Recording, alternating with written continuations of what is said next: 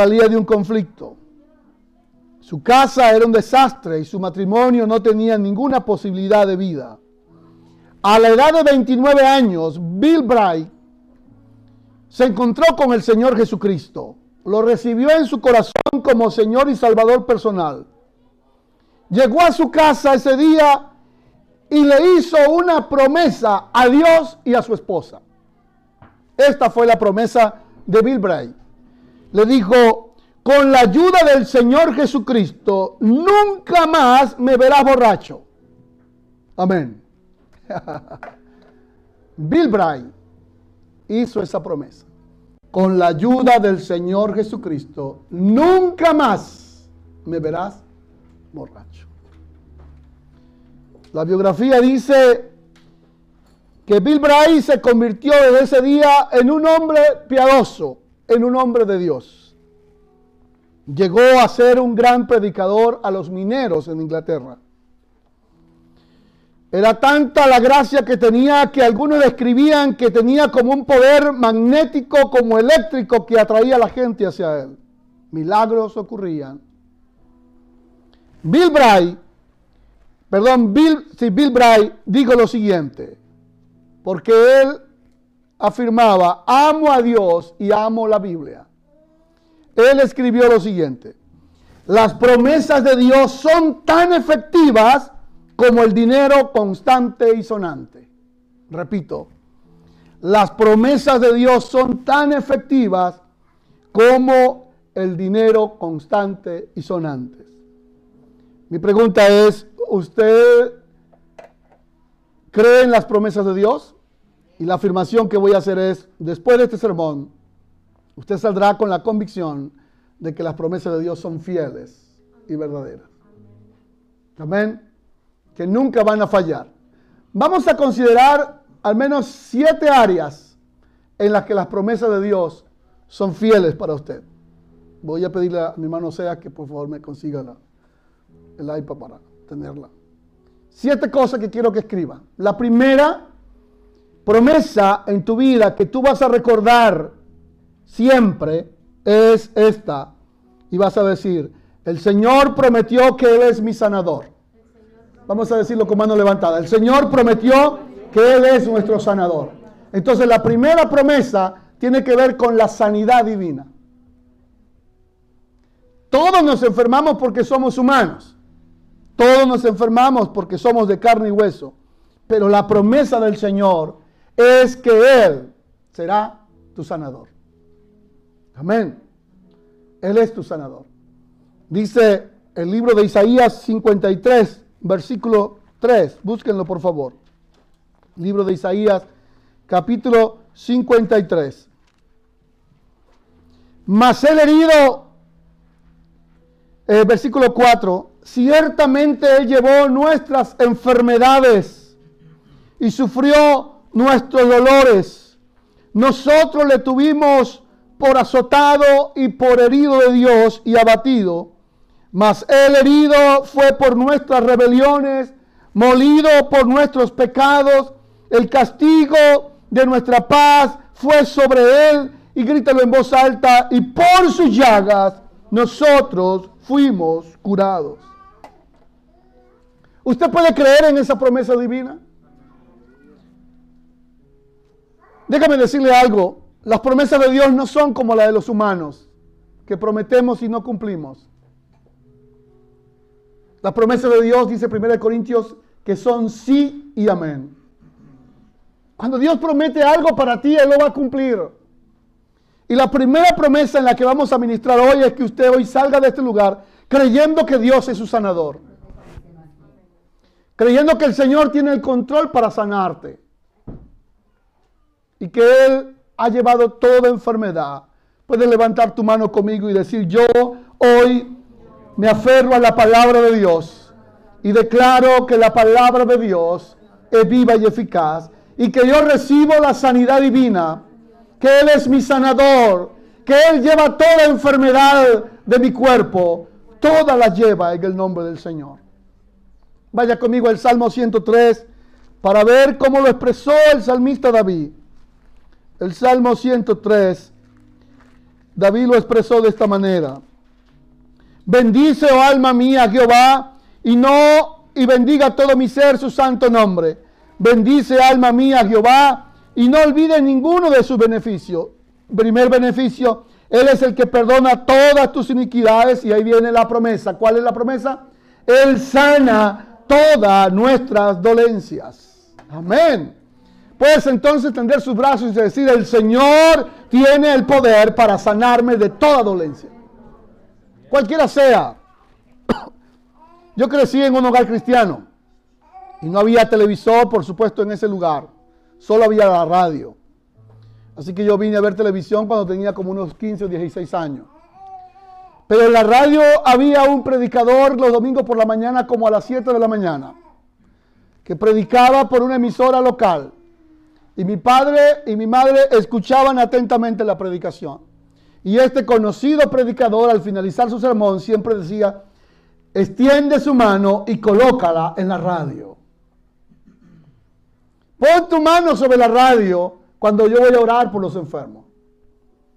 Y yo podía ver que mi padre y mi madre hacían ese acto de fe, colocaban la mano sobre la radio y recibían, recibieron muchas sanidades, muchos milagros. De hecho, yo recuerdo de niño, gracias Señor, que mi padre y mi madre vivían tantas las experiencias de la sanidad divina que estoy lleno de testimonio de eso.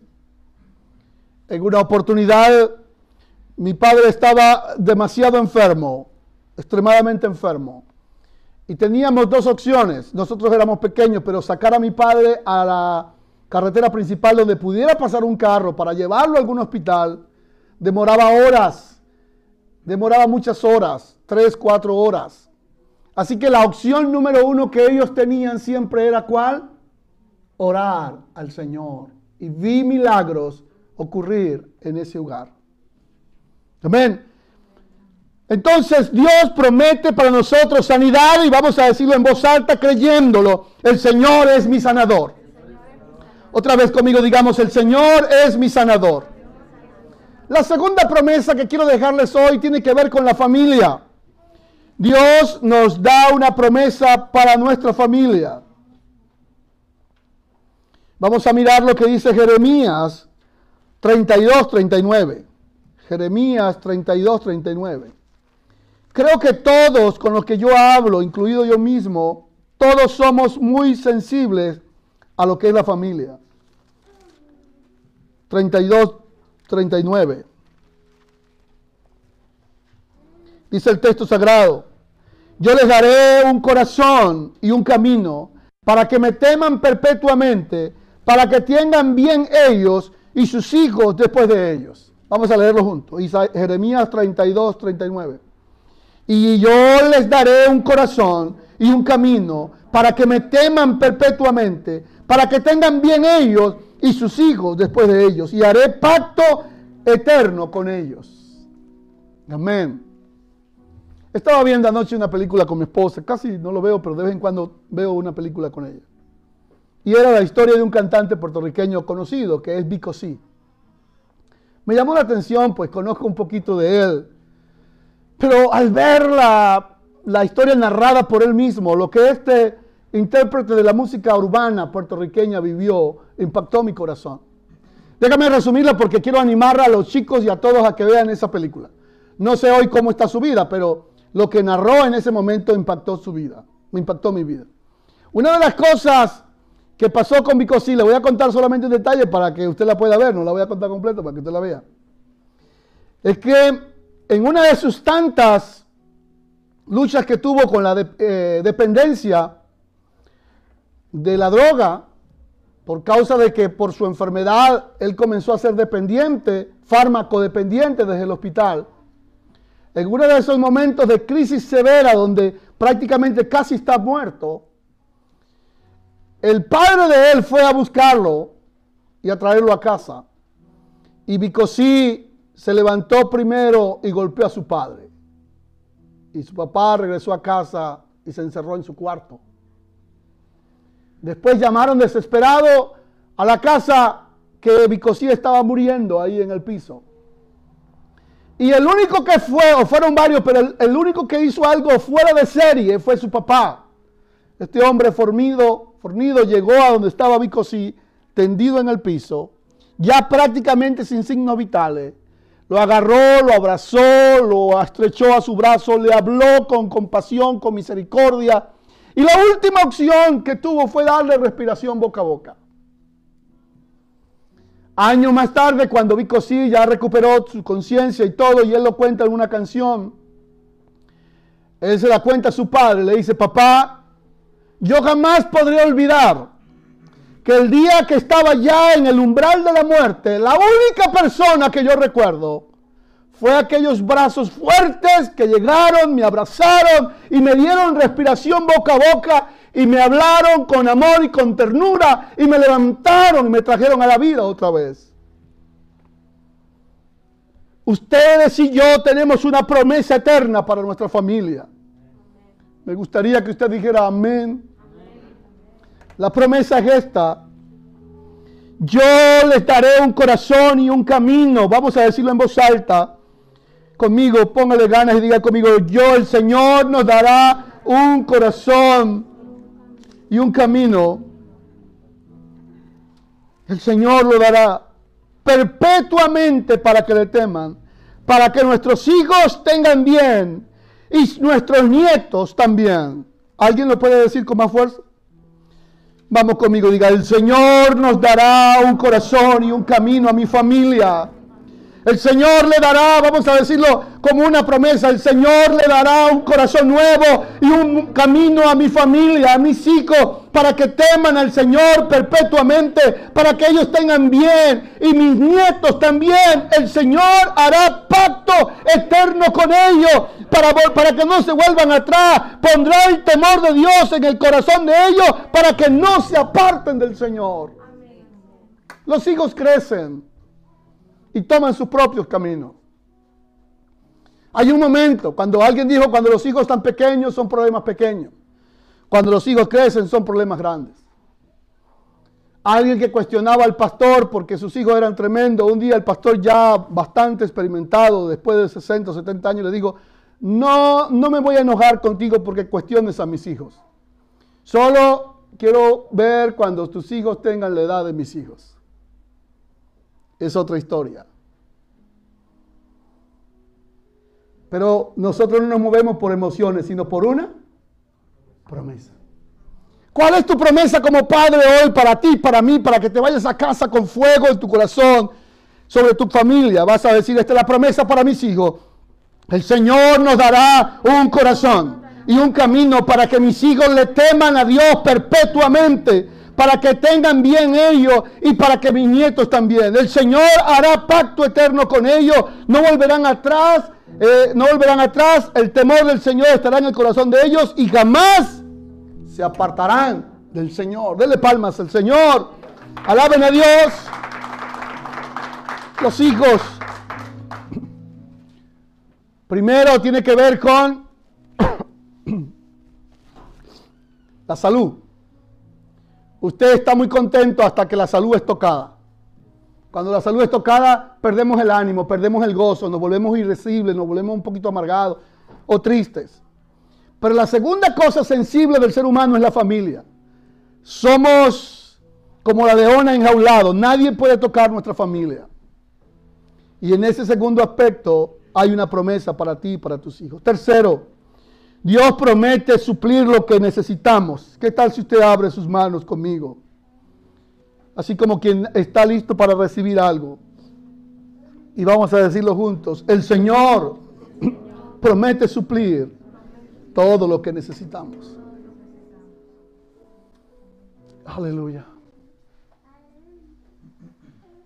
¿Podrá el Señor suplir tu necesidad? ¿Podrá el Señor suplir tu necesidad? ¿El Señor ha suplido tu necesidad?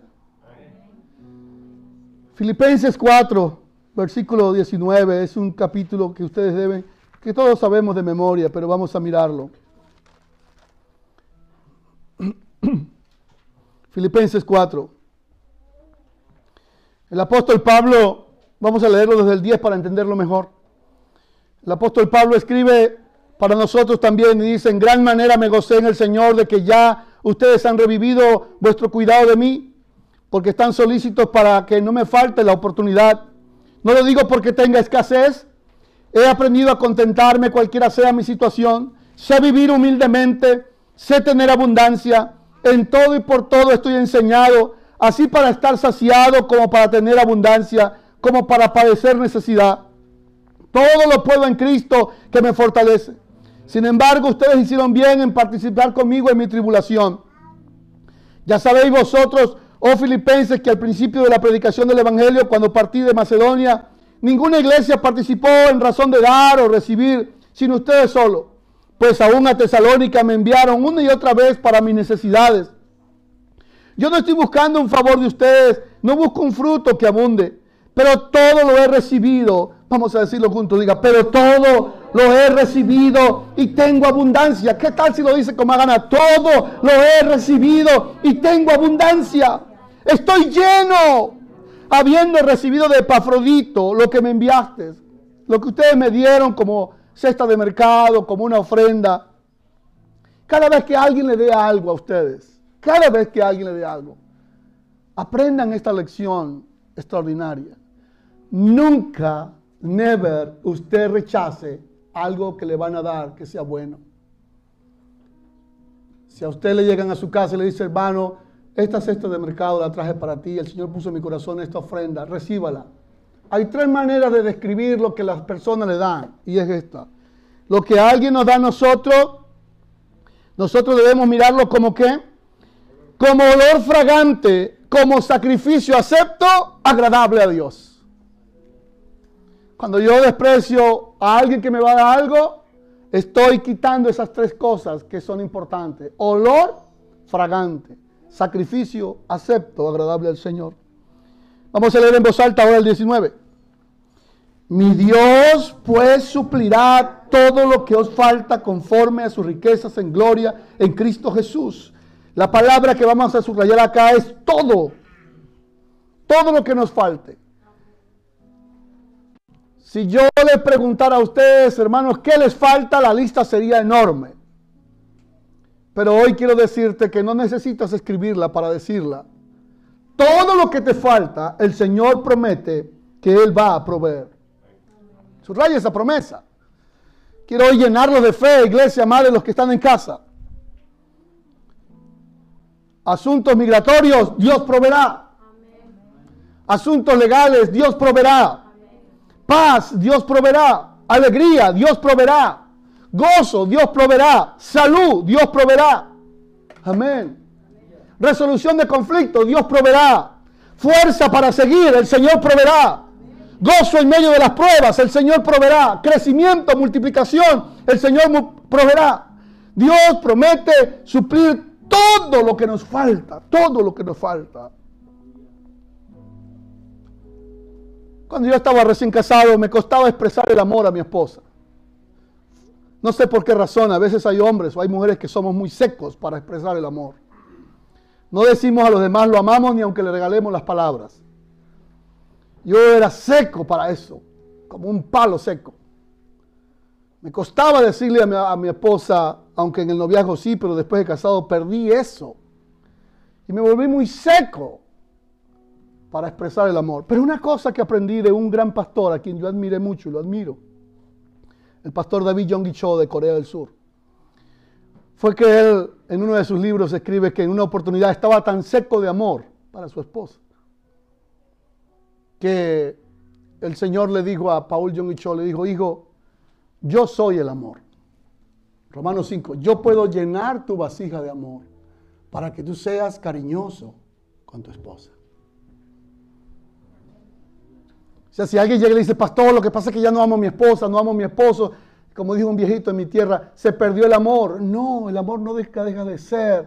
El Señor puede llenar tu vasija de amor. Alguien grita, aleluya. Él va a suplir todo lo que nos falta. Amor, dinero, paz, espiritualidad. La otra promesa que es importante, lleve el orden. Primero Dios promete sanarnos. Segundo, cuidar de nuestra familia. Tercero, proveernos. Cuarto, ¿qué es la cuarta cosa importante? protegernos. Es una de las cuatro necesidades más importantes del ser humano. A veces nos sentimos solos, pero Dios está ahí. Vamos a ver lo que dice Génesis 28.15, por favor. El libro de Génesis 28.15. A veces uno como inmigrante se siente solo, pero ya no tienes que sentirte más solo. Génesis 28.15, la promesa que Dios le dijo a Jacob. He aquí, subraya ese texto, mi hermano querido. He aquí, lea conmigo en voz alta. He aquí, yo estoy contigo y te guardaré por donde quiera que fueres y volveré a traerte esta tierra, porque no te dejaré hasta que hayas hecho lo que te he dicho. ¿Cuál es la palabra clave que usted va a subrayar? Yo estoy contigo. Amén. A ver, dígalo así. Vamos a decir las promesas. Las promesas de Dios se dicen así. El Señor ha prometido que estará conmigo siempre. El Señor ha prometido que está conmigo siempre. Aunque anoche fue, bueno, fue una, una cosa un poquito fuerte, ¿verdad? Pero de aquí a mi casa estaba un poquito complicado llegar. Y en un lugar yo le oraba al Señor, Señor, decía esta promesa, Señor, tú vas conmigo. Llego a la casa, sí llego, Señor. Llego porque a veces no se veía nada, me tuve que regresar, estaba en un accidente y era difícil girar, como dicen los, como dicen los hermanos, regresar. Entonces, Señor, tú vas conmigo, tú vas conmigo. Y esto me hizo recordar un día que iba a casar a un pastor amigo en Elcar, un diciembre que me fui con mi hijo desde acá y nosotros no conocíamos nada de lo que era la, lo que era la nieve, absolutamente nada.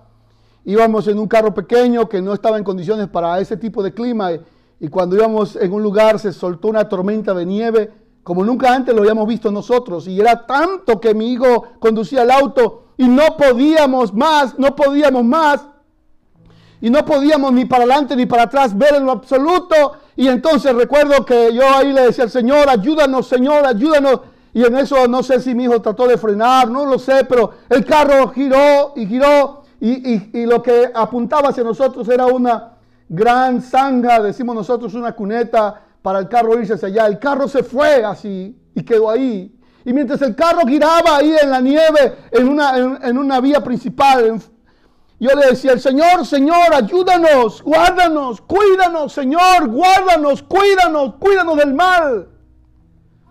Y ayer lo recordaba. Nunca podré olvidar que el carro quedó así, hermanos. Mi hijo quedó al volante y yo quedé al lado, así. Y oraba al Señor y clamaba por su misericordia. Pero lo que me impactó, hermano, fue que el carro que venía justo detrás de nosotros, el que venía siguiéndonos, yo creo hoy que era Los Ángeles. Se bajó el Señor, sacó un mecate largo, lo colocó en nuestro carro y aló nuestro carro y se fue. Usted me dirá, pastor, coincidencia, yo no lo creo. Tiene que ser demasiada coincidencia para que justo el carro que vaya detrás de usted sea el carro que lleve el mecate que necesita para sacar a tu carro. Yo creo más en las promesas de Dios. Y si usted cree, dele palmas al Señor. Diga, yo creo en las promesas del Señor. Creo en las promesas del Señor. Hay un texto en la Biblia que usted debe saberlo de memoria y aprendérselo. Es el Salmo 27.10. Ese texto es, acompáñelo siempre. Salmo 27.10. Vamos a ver qué dice. Dios le dijo a Jacob, yo voy a estar contigo, Jacob. No te preocupes, voy a estar contigo. Amén.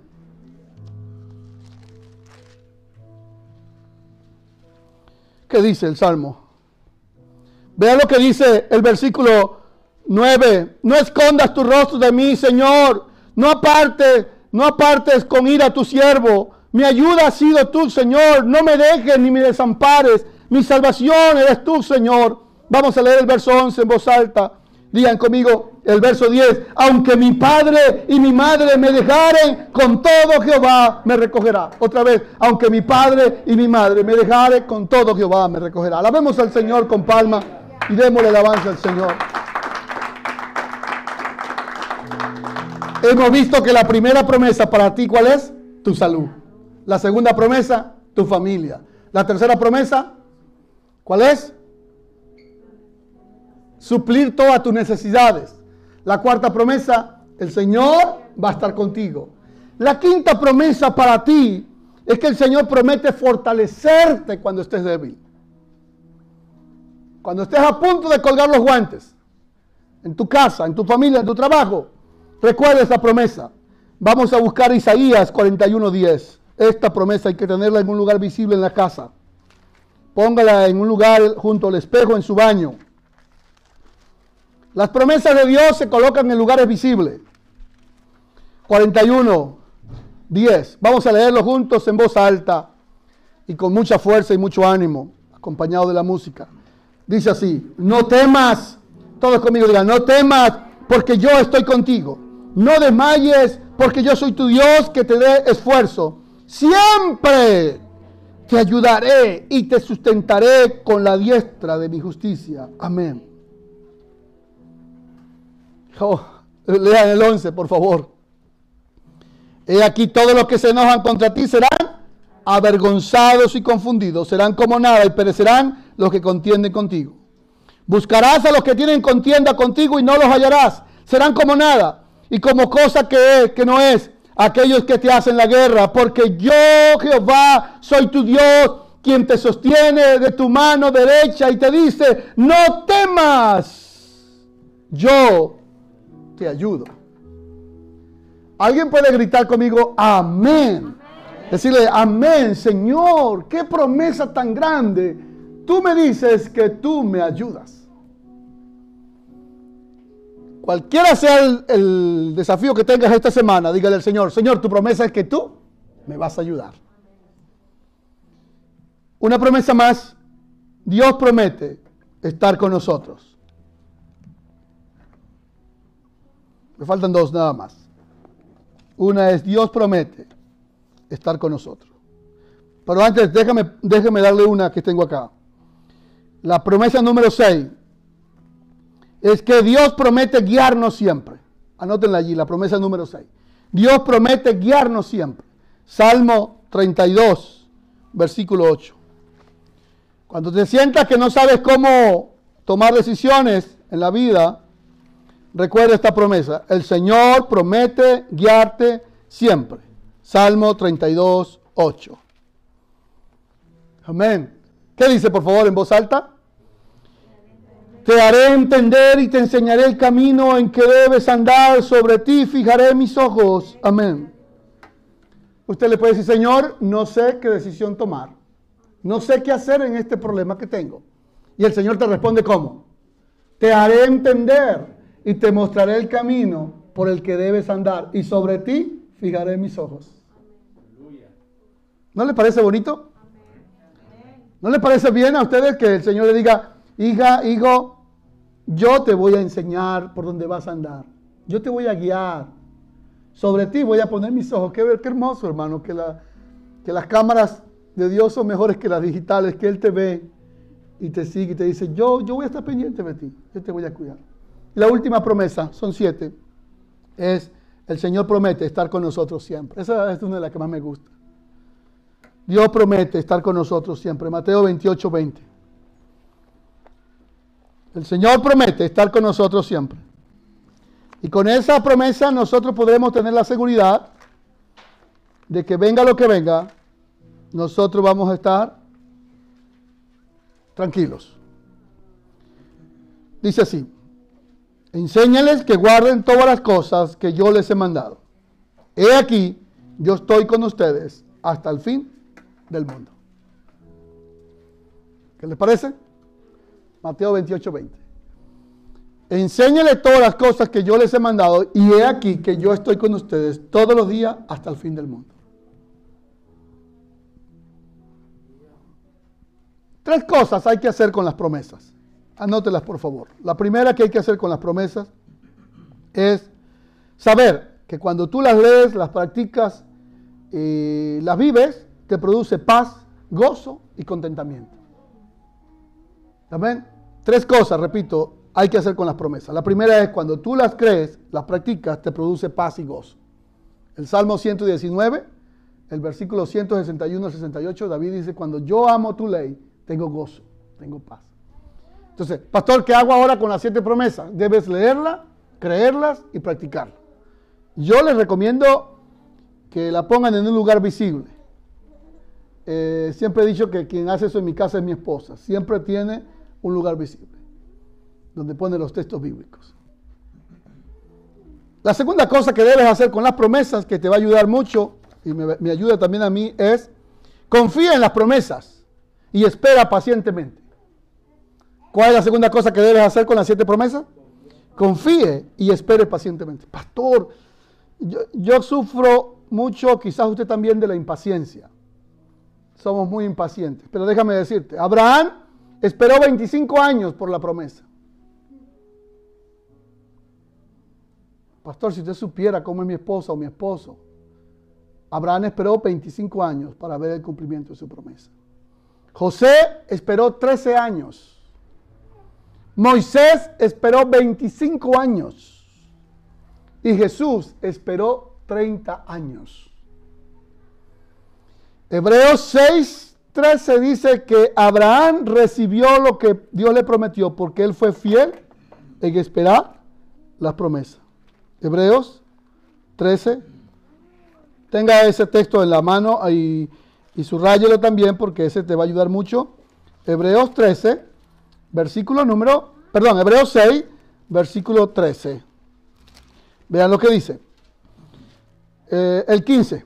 Y habiendo esperado con paciencia, alcanzó la promesa.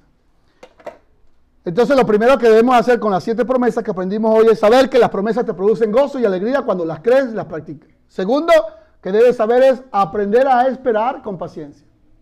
El Señor me dijo que me va a bendecir, que nos va a cuidar, que Él va a estar con nosotros. ¿Y usted qué debe hacer? Esperar con paciencia. Creer que va a ser así. La tercera y última cosa que usted debe hacer con las promesas es escuche las promesas de Dios y piense en ellas. Escúchelas y piense en ellas. Ezequiel 7, del 1 al 9, o el 1, versículo 1, y Ezequiel 4, 6. ¿Qué es lo tercero que debe hacer? Escuche las promesas y durante el día piense en ellas. Piense en ellas. Amén. Deseo que esta enseñanza de hoy les ayude. ¿Qué tal si la repasamos juntos para ver si aprendimos algo? Lo primero que aprendimos hoy es que, a ver, voy a darles un resumen de lo que vimos durante este mes. Primero aprendimos que para estar enfocado hay que tener metas. Lo segundo que aprendimos para estar enfocado, aparte de, tener metas, es que nosotros también debemos estar, eh, seguir las instrucciones y estar claros en lo que el Señor quiere enseñarnos a nosotros. Y hoy hemos aprendido que nosotros debemos poner la fe y la confianza en las promesas de Dios. Vamos a repasar las siete promesas. La primera promesa es la promesa sobre tu salud. Entonces decimos, yo recibo la salud de Dios, porque esa es la promesa de Dios. La segunda promesa tiene que ver con tu familia. Tus hijos y tus hijos serán cuidados por el Señor. La tercera promesa, ¿cuál es? Seremos, será suplido lo que necesitamos. El Señor nos proveerá de todo lo que necesitamos. La cuarta promesa, seremos protegidos, cuidados. El Señor cuidará de ti. Lo que pase, el Señor te cuidará. La quinta promesa, a ver quién la recuerda, seremos eh, guardados siempre. El Señor te protegerá, te cuidará. La que sigue es, seremos fortalecidos. En los tiempos de adversidad usted será fortalecido. La que sigue, Usted será guiado por el Señor. Él te va a enseñar qué hacer, a tomar la mejor decisión. Y la séptima y última, el Señor promete que estará con nosotros para siempre. Amén. Póngase de pie, por favor, mis hermanos. ¿Cuál de estas siete promesas necesita hoy?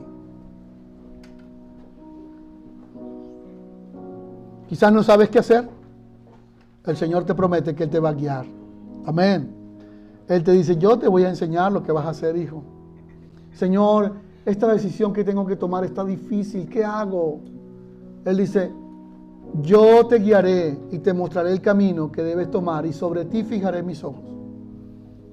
Si tú le dices, Señor, me falta esto para completar varios pagos, Él te dice, yo supliré todo lo que te falta. Si tú le dices, Señor, he estado luchando con algún dolor estomacal, o cualquier parte de mi cuerpo y el Señor te dice, yo soy tu sanador. Entonces aferres a esa promesa y oremos juntos. Digámosle, Señor, hoy hemos escuchado tu palabra. Hoy hemos aprendido de ti, Señor, como Bill Bray. Hemos aprendido a escuchar tus promesas. Yo quiero aferrarme a ellas y confiar plenamente en sus promesas, Señor. Gracias, Señor, por hablarme en esta mañana. Gracias, Señor, por hablarnos. Gracias, Señor, por hablarnos.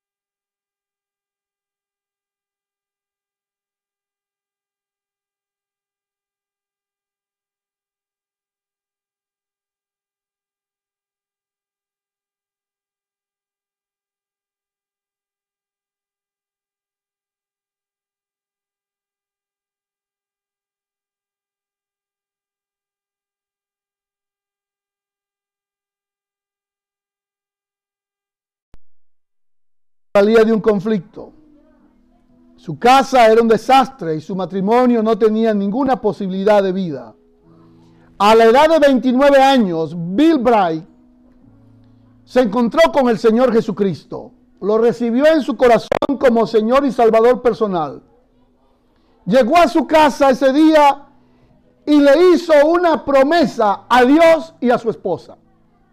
Esta fue la promesa de Bill Bright le dijo, con la ayuda del Señor Jesucristo, nunca más me verás borracho. Amén. Bill Bray hizo esa promesa.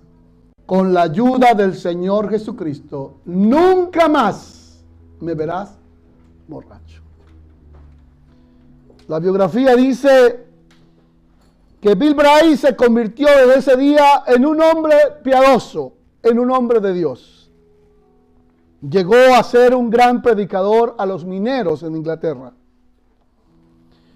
Era tanta la gracia que tenía que algunos describían que tenía como un poder magnético, como eléctrico, que atraía a la gente hacia él.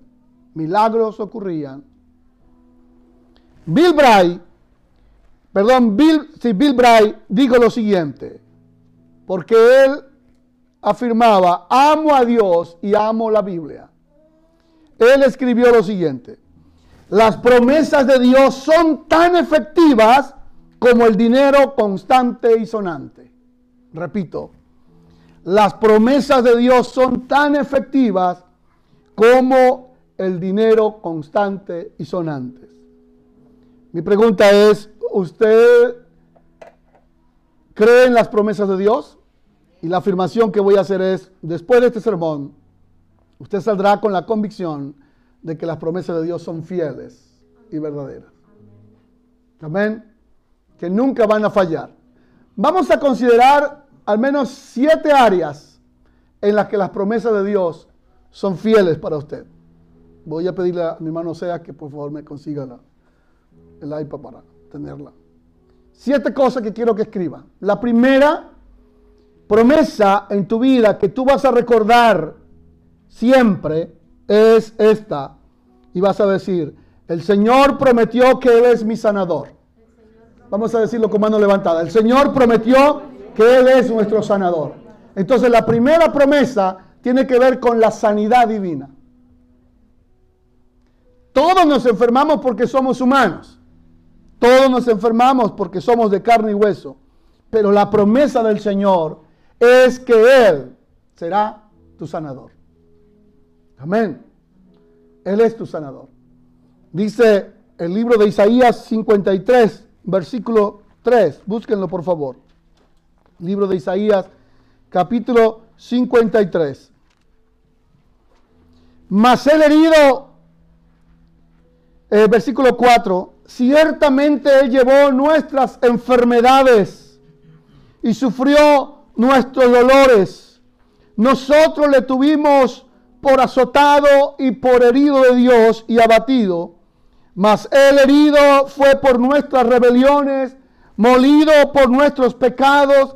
El castigo de nuestra paz fue sobre él. Y grítalo en voz alta. Y por sus llagas nosotros fuimos curados.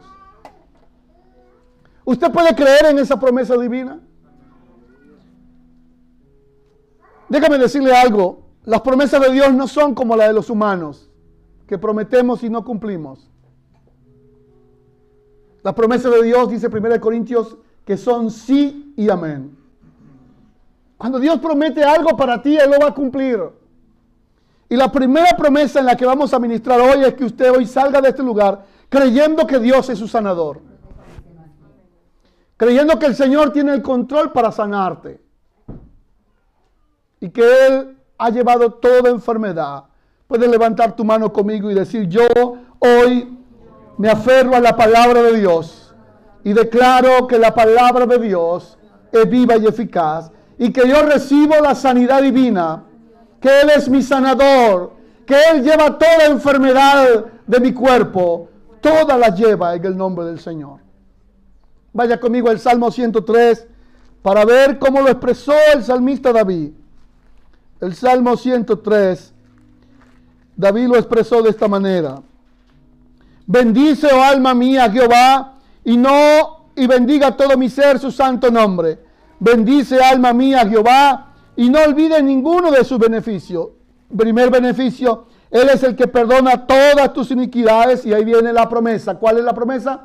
Él sana todas nuestras dolencias. Amén. Puedes entonces tender sus brazos y decir, el Señor tiene el poder para sanarme de toda dolencia cualquiera sea. Yo crecí en un hogar cristiano y no había televisor, por supuesto, en ese lugar. solo había la radio. Así que yo vine a ver televisión cuando tenía como unos 15 o 16 años. Pero en la radio había un predicador los domingos por la mañana como a las 7 de la mañana, que predicaba por una emisora local.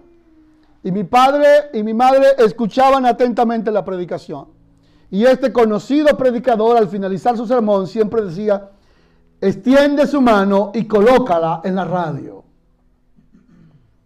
Pon tu mano sobre la radio cuando yo voy a orar por los enfermos. Y yo podía ver que mi padre y mi madre hacían ese acto de fe, colocaban la mano sobre la radio y recibían, recibieron muchas sanidades, muchos milagros. De hecho, yo recuerdo de niño, gracias Señor, que mi padre y mi madre vivían tantas las experiencias de la sanidad divina que estoy lleno de testimonios de eso. En una oportunidad mi padre estaba demasiado enfermo, extremadamente enfermo. Y teníamos dos opciones. Nosotros éramos pequeños, pero sacar a mi padre a la carretera principal donde pudiera pasar un carro para llevarlo a algún hospital, demoraba horas. Demoraba muchas horas, tres, cuatro horas. Así que la opción número uno que ellos tenían siempre era cuál? Orar al Señor. Y vi milagros ocurrir en ese hogar. Amén. Entonces Dios promete para nosotros sanidad y vamos a decirlo en voz alta creyéndolo. El Señor es mi sanador. Otra vez conmigo digamos, el Señor es mi sanador. La segunda promesa que quiero dejarles hoy tiene que ver con la familia. Dios nos da una promesa para nuestra familia. Vamos a mirar lo que dice Jeremías 32, 39. Jeremías 32, 39. Creo que todos con los que yo hablo, incluido yo mismo, todos somos muy sensibles a lo que es la familia. 32, 39. Dice el texto sagrado, yo les daré un corazón y un camino para que me teman perpetuamente, para que tengan bien ellos y sus hijos después de ellos. Vamos a leerlo juntos. Jeremías 32, 39. Y yo les daré un corazón y un camino para que me teman perpetuamente, para que tengan bien ellos y sus hijos después de ellos. Y haré pacto eterno con ellos. Amén. Estaba viendo anoche una película con mi esposa, casi no lo veo, pero de vez en cuando veo una película con ella. Y era la historia de un cantante puertorriqueño conocido, que es Vico C. Me llamó la atención, pues conozco un poquito de él. Pero al ver la, la historia narrada por él mismo, lo que este intérprete de la música urbana puertorriqueña vivió, impactó mi corazón. Déjame resumirla porque quiero animar a los chicos y a todos a que vean esa película. No sé hoy cómo está su vida, pero lo que narró en ese momento impactó su vida, me impactó mi vida. Una de las cosas que pasó con Bicosí, le voy a contar solamente un detalle para que usted la pueda ver, no la voy a contar completa para que usted la vea. Es que en una de sus tantas luchas que tuvo con la eh, dependencia de la droga, por causa de que por su enfermedad él comenzó a ser dependiente, fármaco dependiente desde el hospital. En uno de esos momentos de crisis severa donde prácticamente casi está muerto, el padre de él fue a buscarlo y a traerlo a casa. Y Bicosí se levantó primero y golpeó a su padre. Y su papá regresó a casa y se encerró en su cuarto. Después llamaron desesperado a la casa que Bicosí estaba muriendo ahí en el piso. Y el único que fue, o fueron varios, pero el, único que hizo algo fuera de serie fue su papá. Este hombre formido fornido llegó a donde estaba Bicosí, tendido en el piso, ya prácticamente sin signos vitales. Lo agarró, lo abrazó, lo estrechó a su brazo, le habló con compasión, con misericordia. Y la última opción que tuvo fue darle respiración boca a boca. Años más tarde, cuando Bicosí ya recuperó su conciencia y todo, y él lo cuenta en una canción, él se da cuenta a su padre, le dice, papá, yo jamás podré olvidar que el día que estaba ya en el umbral de la muerte, la única persona que yo recuerdo fue aquellos brazos fuertes que llegaron, me abrazaron y me dieron respiración boca a boca y me hablaron con amor y con ternura y me levantaron y me trajeron a la vida otra vez. Ustedes y yo tenemos una promesa eterna para nuestra familia. Me gustaría que usted dijera amén. La promesa es esta. Yo les daré un corazón y un camino. Vamos a decirlo en voz alta. Conmigo, póngale ganas y diga conmigo, yo el Señor nos dará un corazón y un camino. El Señor lo dará perpetuamente para que le teman, para que nuestros hijos tengan bien y nuestros nietos también. ¿Alguien lo puede decir con más fuerza? Vamos conmigo, diga, el Señor nos dará un corazón y un camino a mi familia. El Señor le dará, vamos a decirlo como una promesa, el Señor le dará un corazón nuevo y un camino a mi familia, a mis hijos, para que teman al Señor perpetuamente, para que ellos tengan bien y mis nietos también. El Señor hará pacto eterno con ellos para, para que no se vuelvan atrás. Pondrá el temor de Dios en el corazón de ellos para que no se aparten del Señor. Los hijos crecen y toman sus propios caminos. Hay un momento, cuando alguien dijo, cuando los hijos están pequeños son problemas pequeños. Cuando los hijos crecen son problemas grandes. Alguien que cuestionaba al pastor porque sus hijos eran tremendos. Un día el pastor ya bastante experimentado, después de 60 o 70 años, le digo, no, no me voy a enojar contigo porque cuestiones a mis hijos. Solo quiero ver cuando tus hijos tengan la edad de mis hijos es otra historia. Pero nosotros no nos movemos por emociones, sino por una promesa.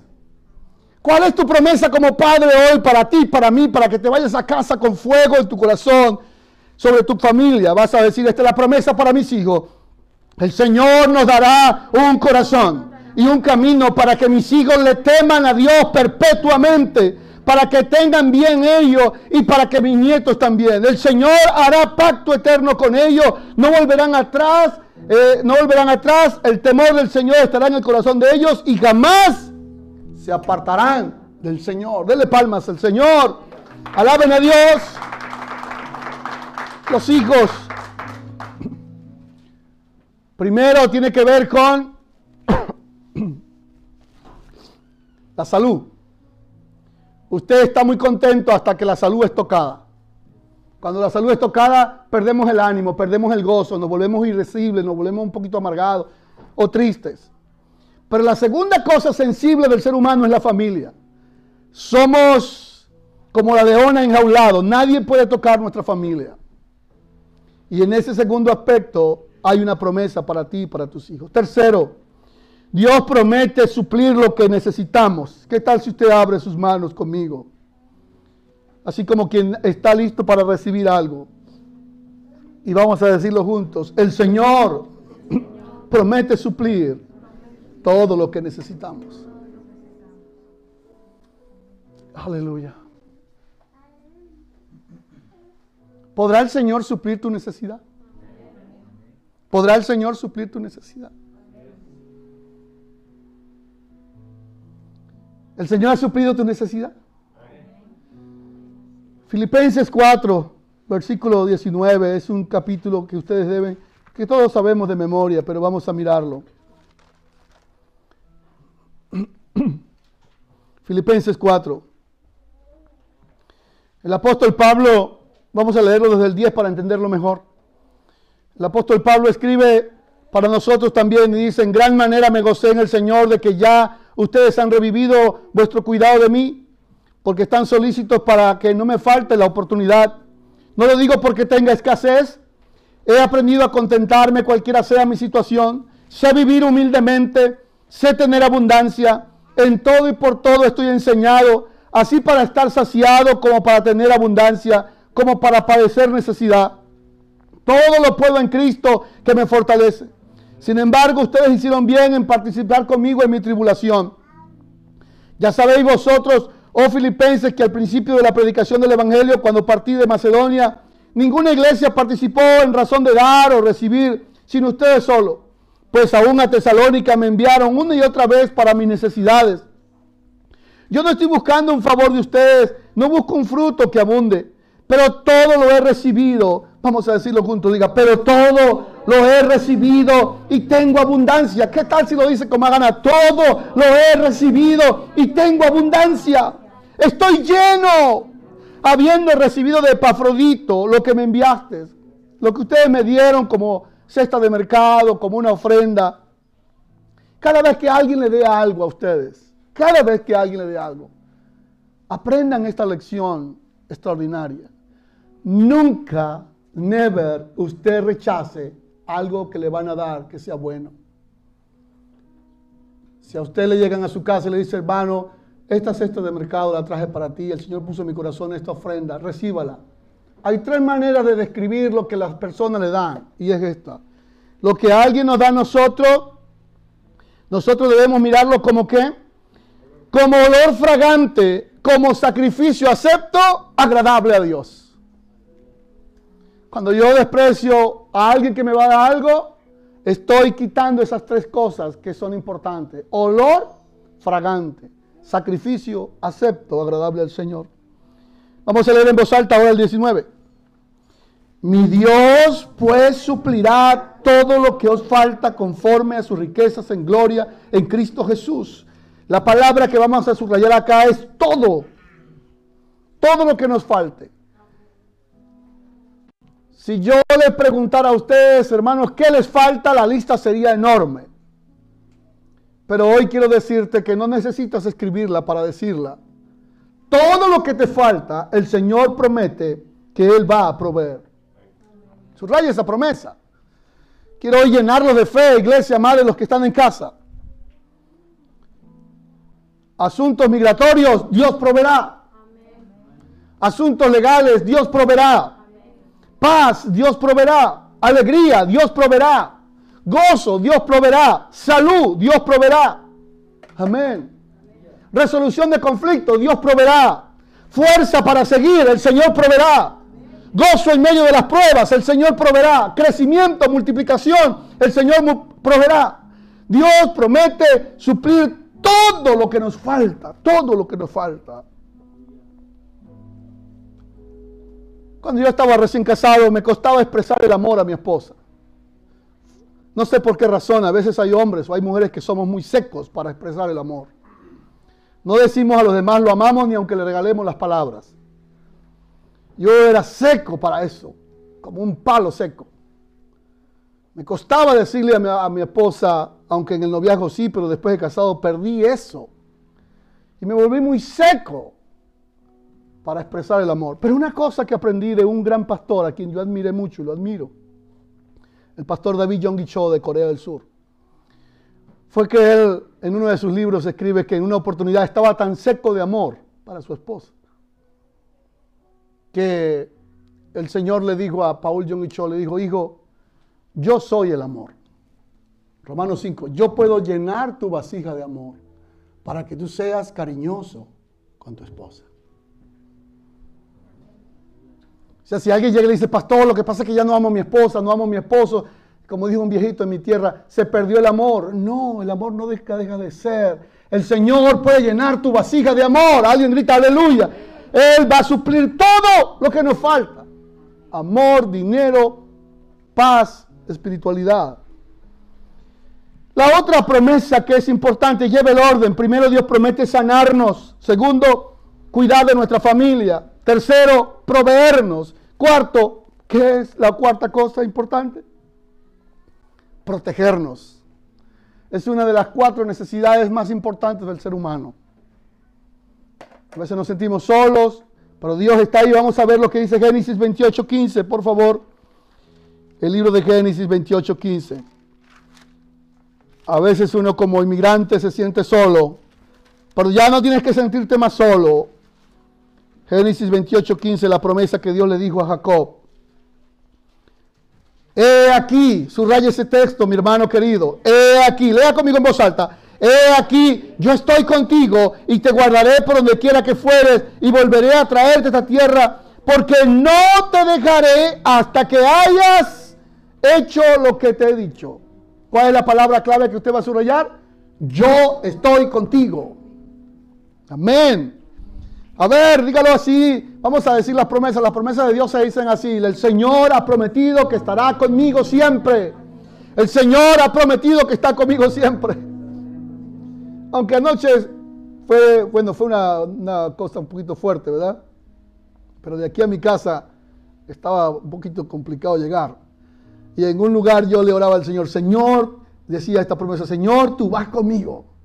Llego a la casa, sí llego, Señor. Llego porque a veces no se veía nada, me tuve que regresar, estaba un accidente y era difícil girar, como dicen los, como dicen los hermanos, regresar. Entonces, Señor, tú vas conmigo, tú vas conmigo. Y esto me hizo recordar un día que iba a casar a un pastor amigo en Elcar, un diciembre que me fui con mi hijo desde acá y nosotros no conocíamos nada de lo que era la, lo que era la nieve, absolutamente nada. Íbamos en un carro pequeño que no estaba en condiciones para ese tipo de clima y cuando íbamos en un lugar se soltó una tormenta de nieve como nunca antes lo habíamos visto nosotros y era tanto que mi hijo conducía el auto y no podíamos más, no podíamos más y no podíamos ni para adelante ni para atrás ver en lo absoluto. Y entonces recuerdo que yo ahí le decía al Señor, ayúdanos Señor, ayúdanos. Y en eso no sé si mi hijo trató de frenar, no lo sé, pero el carro giró y giró y, lo que apuntaba hacia nosotros era una gran zanja, decimos nosotros una cuneta para el carro irse hacia allá. El carro se fue así y quedó ahí. Y mientras el carro giraba ahí en la nieve, en una, en una vía principal, yo le decía al Señor, Señor, ayúdanos, guárdanos, cuídanos, Señor, guárdanos, cuídanos, cuídanos del mal. Y ayer lo recordaba. Nunca podré olvidar que el carro quedó así, hermanos. Mi hijo quedó al volante y yo quedé al lado, así. Y oraba al Señor y clamaba por su misericordia. Pero lo que me impactó, hermano, fue que el carro que venía justo detrás de nosotros, el que venía siguiéndonos, yo creo hoy que era Los Ángeles. Se bajó el Señor, sacó un mecate largo, lo colocó en nuestro carro y aló nuestro carro y se fue. Usted me dirá, pastor, coincidencia, yo no lo creo. Tiene que ser demasiada coincidencia para que justo el carro que vaya detrás de usted sea el carro que lleve el mecate que necesita para sacar a tu carro. Yo creo más en las promesas de Dios. Y si usted cree, dele palmas al Señor. Diga, yo creo en las promesas del Señor. Creo en las promesas del Señor. Hay un texto en la Biblia que usted debe saberlo de memoria y aprendérselo. Es el Salmo 27.10. Ese texto es, acompáñelo siempre. Salmo 27.10. Vamos a ver qué dice. Dios le dijo a Jacob, yo voy a estar contigo, Jacob. No te preocupes, voy a estar contigo. Amén.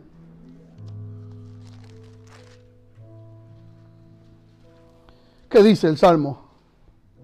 Vea lo que dice el versículo 9. No escondas tu rostro de mí, Señor. No apartes, no apartes con ira a tu siervo. Mi ayuda ha sido tú, Señor. No me dejes ni me desampares. Mi salvación eres tú, Señor. Vamos a leer el verso 11 en voz alta.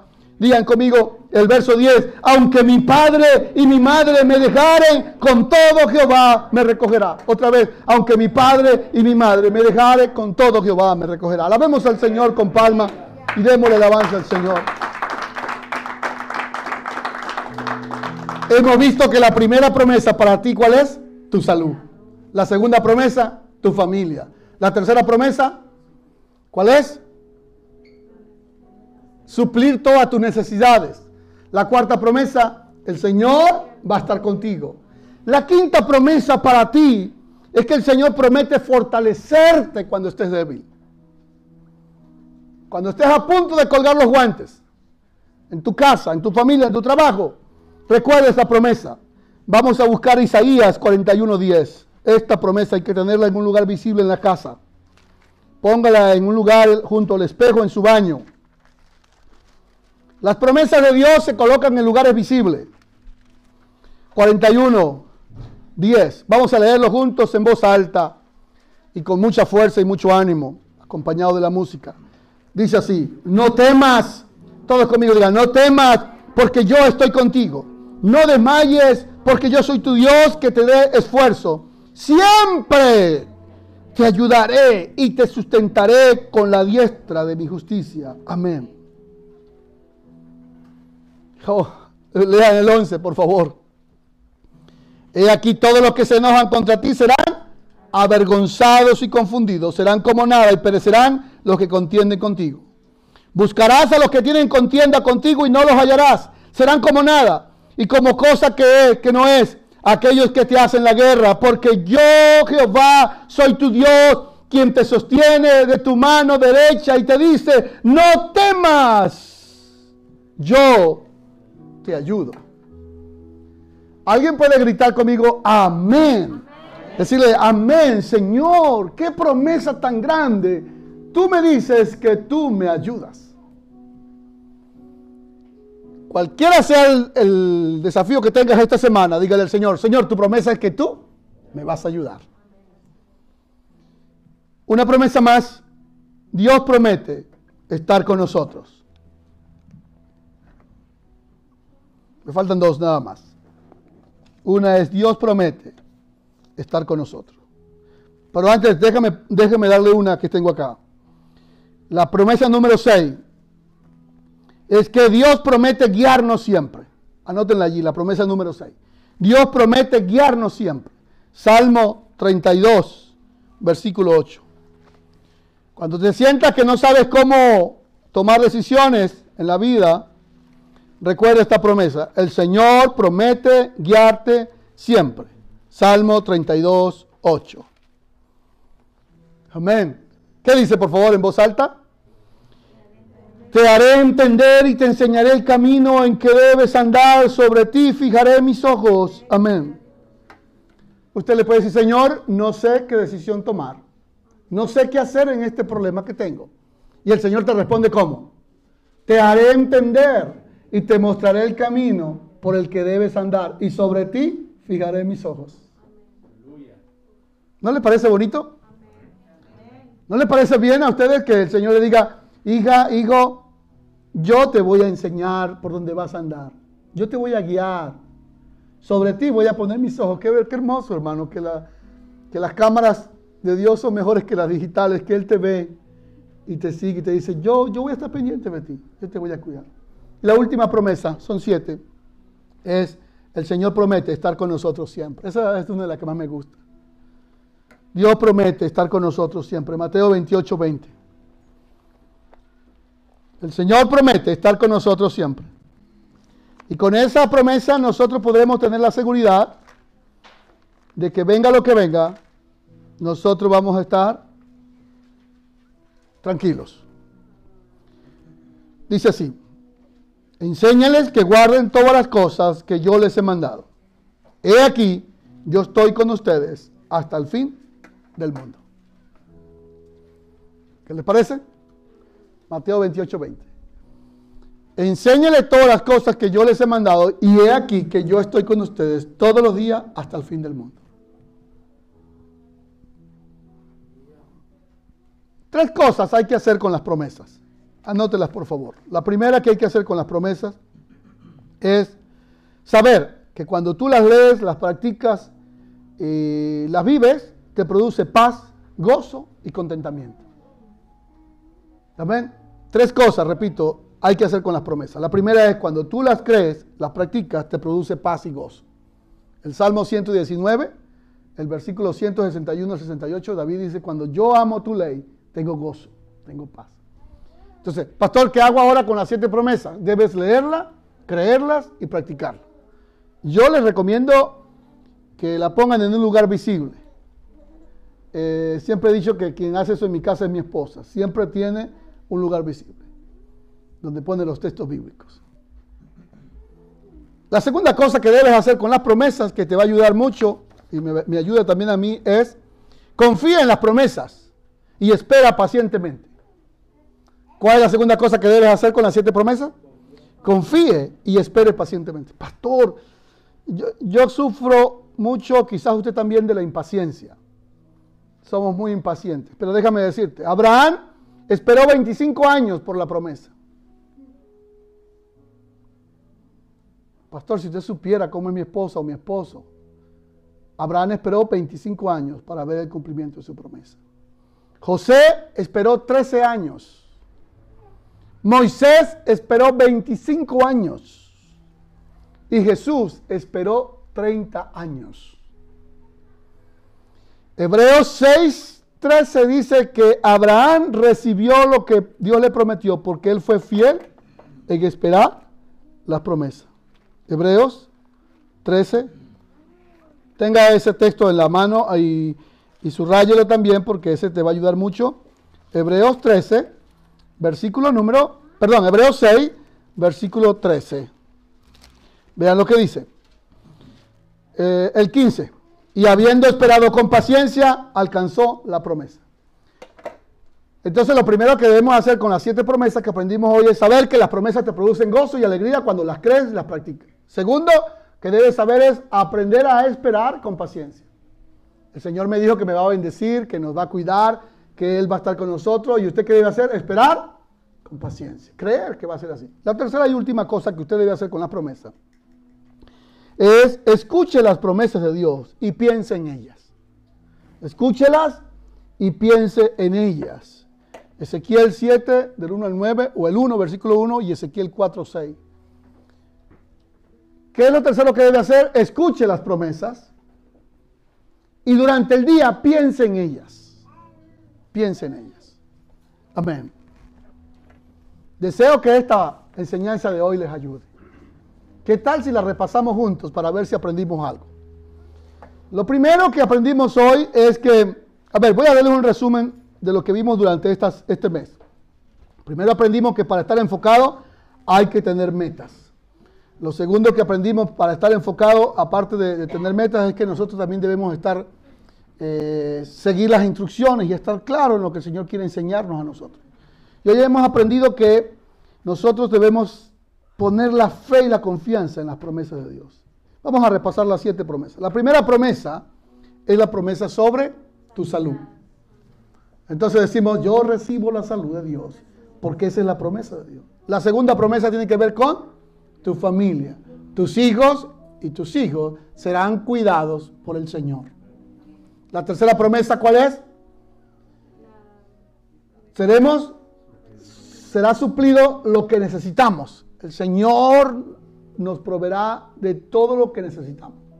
La cuarta promesa, seremos protegidos, cuidados. El Señor cuidará de ti.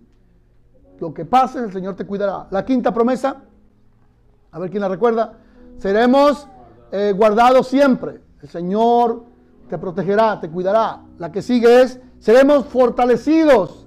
En los tiempos de adversidad usted será fortalecido. La que sigue, usted será guiado por el Señor. Él te va a enseñar qué hacer, a tomar la mejor decisión. Y la séptima y última, el Señor promete que estará con nosotros para siempre. Amén. Póngase de pie, por favor, mis hermanos.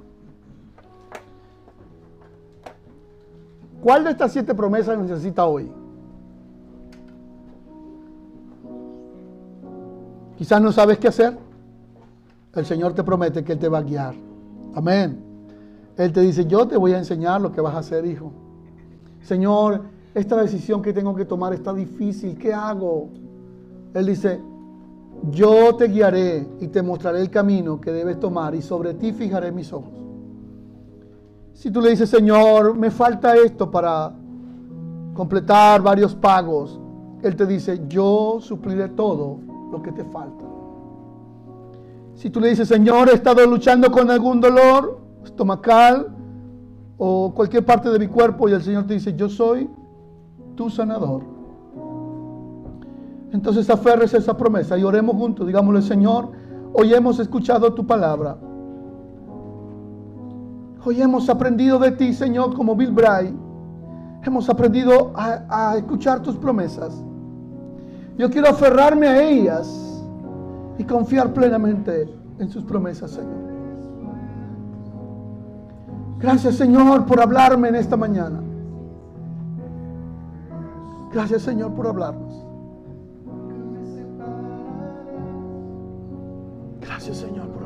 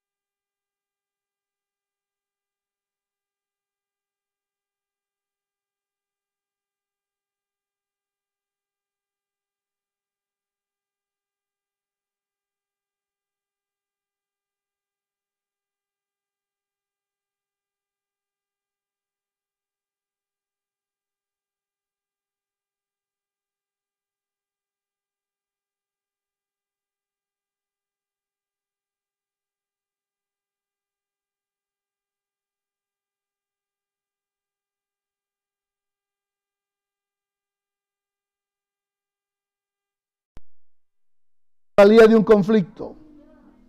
Su casa era un desastre y su matrimonio no tenía ninguna posibilidad de vida.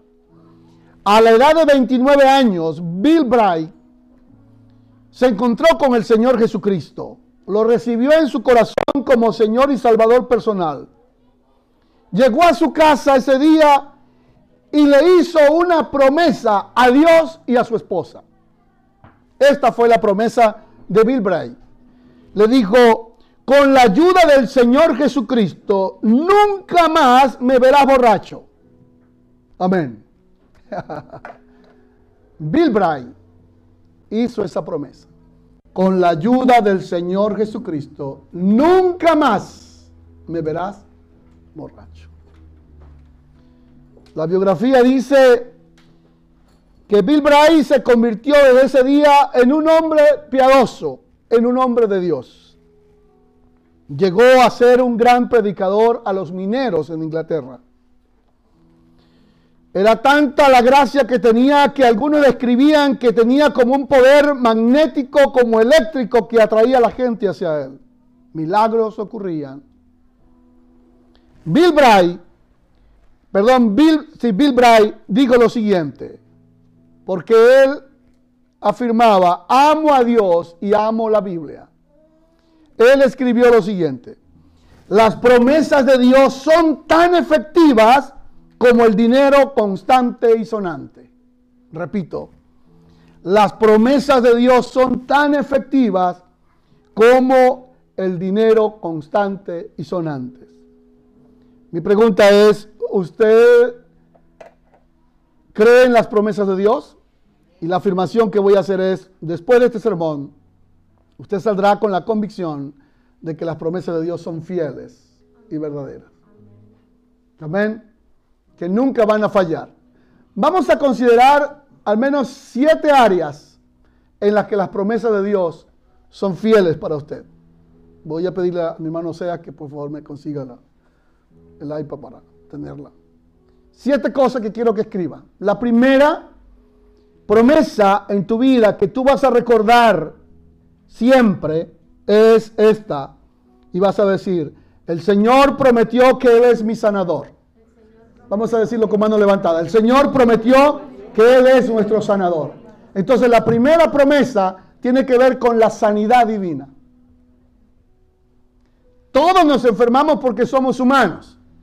Todos nos enfermamos porque somos de carne y hueso. Pero la promesa del Señor es que Él será tu sanador. Amén. Él es tu sanador. Dice el libro de Isaías 53, versículo 3. Búsquenlo por favor. Libro de Isaías, capítulo 53. Mas el herido, eh, versículo 4, ciertamente Él llevó nuestras enfermedades y sufrió nuestros dolores. Nosotros le tuvimos por azotado y por herido de Dios y abatido. Mas el herido fue por nuestras rebeliones, molido por nuestros pecados. El castigo de nuestra paz fue sobre él. Y grítalo en voz alta. Y por sus llagas nosotros fuimos curados. ¿Usted puede creer en esa promesa divina? Déjame decirle algo. Las promesas de Dios no son como las de los humanos, que prometemos y no cumplimos. Las promesas de Dios, dice 1 Corintios, que son sí y amén. Cuando Dios promete algo para ti, Él lo va a cumplir. Y la primera promesa en la que vamos a ministrar hoy es que usted hoy salga de este lugar creyendo que Dios es su sanador. Creyendo que el Señor tiene el control para sanarte. Y que Él ha llevado toda enfermedad. Puedes levantar tu mano conmigo y decir, yo hoy me aferro a la palabra de Dios y declaro que la palabra de Dios es viva y eficaz y que yo recibo la sanidad divina, que Él es mi sanador, que Él lleva toda enfermedad de mi cuerpo, toda la lleva en el nombre del Señor. Vaya conmigo al Salmo 103 para ver cómo lo expresó el salmista David. El Salmo 103, David lo expresó de esta manera. Bendice, oh alma mía, Jehová, y no, y bendiga todo mi ser su santo nombre. Bendice, alma mía, Jehová, y no olvide ninguno de sus beneficios. Primer beneficio, Él es el que perdona todas tus iniquidades, y ahí viene la promesa. ¿Cuál es la promesa? Él sana todas nuestras dolencias. Amén. Puedes entonces tender sus brazos y decir, el Señor tiene el poder para sanarme de toda dolencia. Cualquiera sea. Yo crecí en un hogar cristiano y no había televisor, por supuesto, en ese lugar. Solo había la radio. Así que yo vine a ver televisión cuando tenía como unos 15 o 16 años. Pero en la radio había un predicador los domingos por la mañana como a las 7 de la mañana, que predicaba por una emisora local. Y mi padre y mi madre escuchaban atentamente la predicación. Y este conocido predicador al finalizar su sermón siempre decía, extiende su mano y colócala en la radio. Pon tu mano sobre la radio cuando yo voy a orar por los enfermos. Y yo podía ver que mi padre y mi madre hacían ese acto de fe, colocaban la mano sobre la radio y recibían, recibieron muchas sanidades, muchos milagros. De hecho, yo recuerdo de niño, gracias Señor, que mi padre y mi madre vivían tantas las experiencias de la sanidad divina que estoy lleno de testimonio de eso. En una oportunidad, mi padre estaba demasiado enfermo, extremadamente enfermo.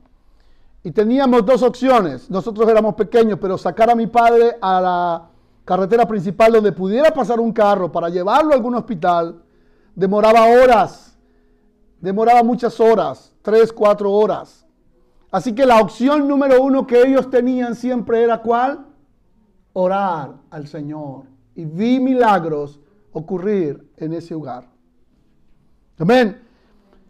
Entonces Dios promete para nosotros sanidad y vamos a decirlo en voz alta creyéndolo. El Señor es mi sanador.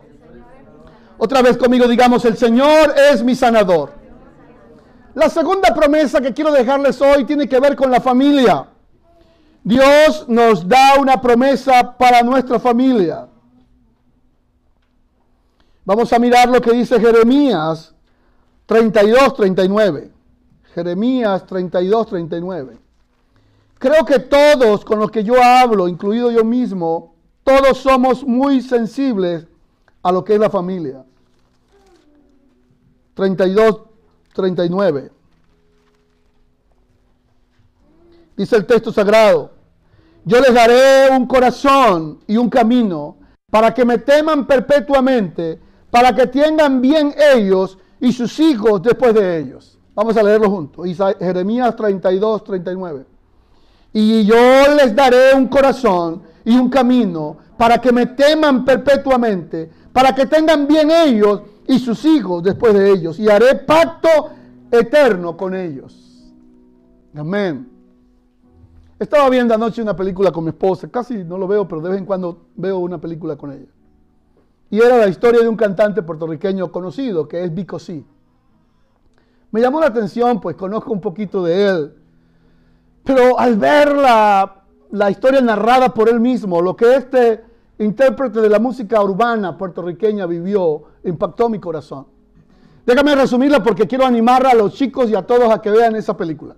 No sé hoy cómo está su vida, pero lo que narró en ese momento impactó su vida, me impactó mi vida. Una de las cosas que pasó con Bicosí, le voy a contar solamente un detalle para que usted la pueda ver, no la voy a contar completa para que usted la vea. Es que en una de sus tantas luchas que tuvo con la eh, dependencia de la droga, por causa de que por su enfermedad él comenzó a ser dependiente, fármaco dependiente desde el hospital. En uno de esos momentos de crisis severa donde prácticamente casi está muerto, el padre de él fue a buscarlo y a traerlo a casa. Y Bicosí se levantó primero y golpeó a su padre. Y su papá regresó a casa y se encerró en su cuarto. Después llamaron desesperado a la casa que Bicosí estaba muriendo ahí en el piso. Y el único que fue, o fueron varios, pero el, único que hizo algo fuera de serie fue su papá. Este hombre fornido, fornido llegó a donde estaba Bicosí, tendido en el piso, ya prácticamente sin signos vitales. Lo agarró, lo abrazó, lo estrechó a su brazo, le habló con compasión, con misericordia y la última opción que tuvo fue darle respiración boca a boca. Años más tarde, cuando Vico sí ya recuperó su conciencia y todo, y él lo cuenta en una canción, él se la cuenta a su padre, le dice, papá, yo jamás podré olvidar que el día que estaba ya en el umbral de la muerte, la única persona que yo recuerdo fue aquellos brazos fuertes que llegaron, me abrazaron y me dieron respiración boca a boca y me hablaron con amor y con ternura y me levantaron y me trajeron a la vida otra vez. Ustedes y yo tenemos una promesa eterna para nuestra familia. Me gustaría que usted dijera amén. La promesa es esta. Yo les daré un corazón y un camino. Vamos a decirlo en voz alta conmigo, póngale ganas y diga conmigo, yo el Señor nos dará un corazón y un camino El Señor lo dará perpetuamente para que le teman, para que nuestros hijos tengan bien y nuestros nietos también. ¿Alguien lo puede decir con más fuerza? Vamos conmigo, diga, el Señor nos dará un corazón y un camino a mi familia. El Señor le dará, vamos a decirlo como una promesa, el Señor le dará un corazón nuevo y un camino a mi familia, a mis hijos, para que teman al Señor perpetuamente, para que ellos tengan bien y mis nietos también. El Señor hará pacto eterno con ellos para, para que no se vuelvan atrás. Pondrá el temor de Dios en el corazón de ellos para que no se aparten del Señor. Los hijos crecen y toman sus propios caminos. Hay un momento, cuando alguien dijo, cuando los hijos están pequeños son problemas pequeños. Cuando los hijos crecen son problemas grandes. Alguien que cuestionaba al pastor porque sus hijos eran tremendos. Un día el pastor ya bastante experimentado, después de 60 o 70 años, le digo, no, no me voy a enojar contigo porque cuestiones a mis hijos. Solo quiero ver cuando tus hijos tengan la edad de mis hijos es otra historia. Pero nosotros no nos movemos por emociones, sino por una promesa. ¿Cuál es tu promesa como padre hoy para ti, para mí, para que te vayas a casa con fuego en tu corazón sobre tu familia? Vas a decir, esta es la promesa para mis hijos. El Señor nos dará un corazón y un camino para que mis hijos le teman a Dios perpetuamente para que tengan bien ellos y para que mis nietos también. El Señor hará pacto eterno con ellos, no volverán atrás, eh, no volverán atrás, el temor del Señor estará en el corazón de ellos y jamás se apartarán del Señor. Denle palmas al Señor, alaben a Dios. Los hijos, primero tiene que ver con la salud. Usted está muy contento hasta que la salud es tocada. Cuando la salud es tocada, perdemos el ánimo, perdemos el gozo, nos volvemos irresibles, nos volvemos un poquito amargados o tristes.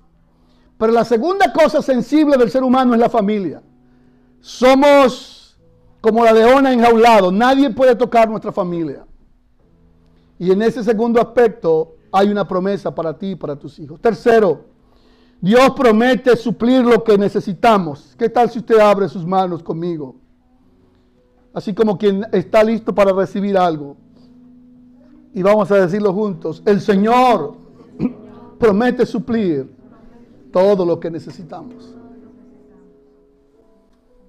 Aleluya. ¿Podrá el Señor suplir tu necesidad? ¿Podrá el Señor suplir tu necesidad? ¿El Señor ha suplido tu necesidad? Filipenses 4, versículo 19, es un capítulo que ustedes deben, que todos sabemos de memoria, pero vamos a mirarlo. Filipenses 4.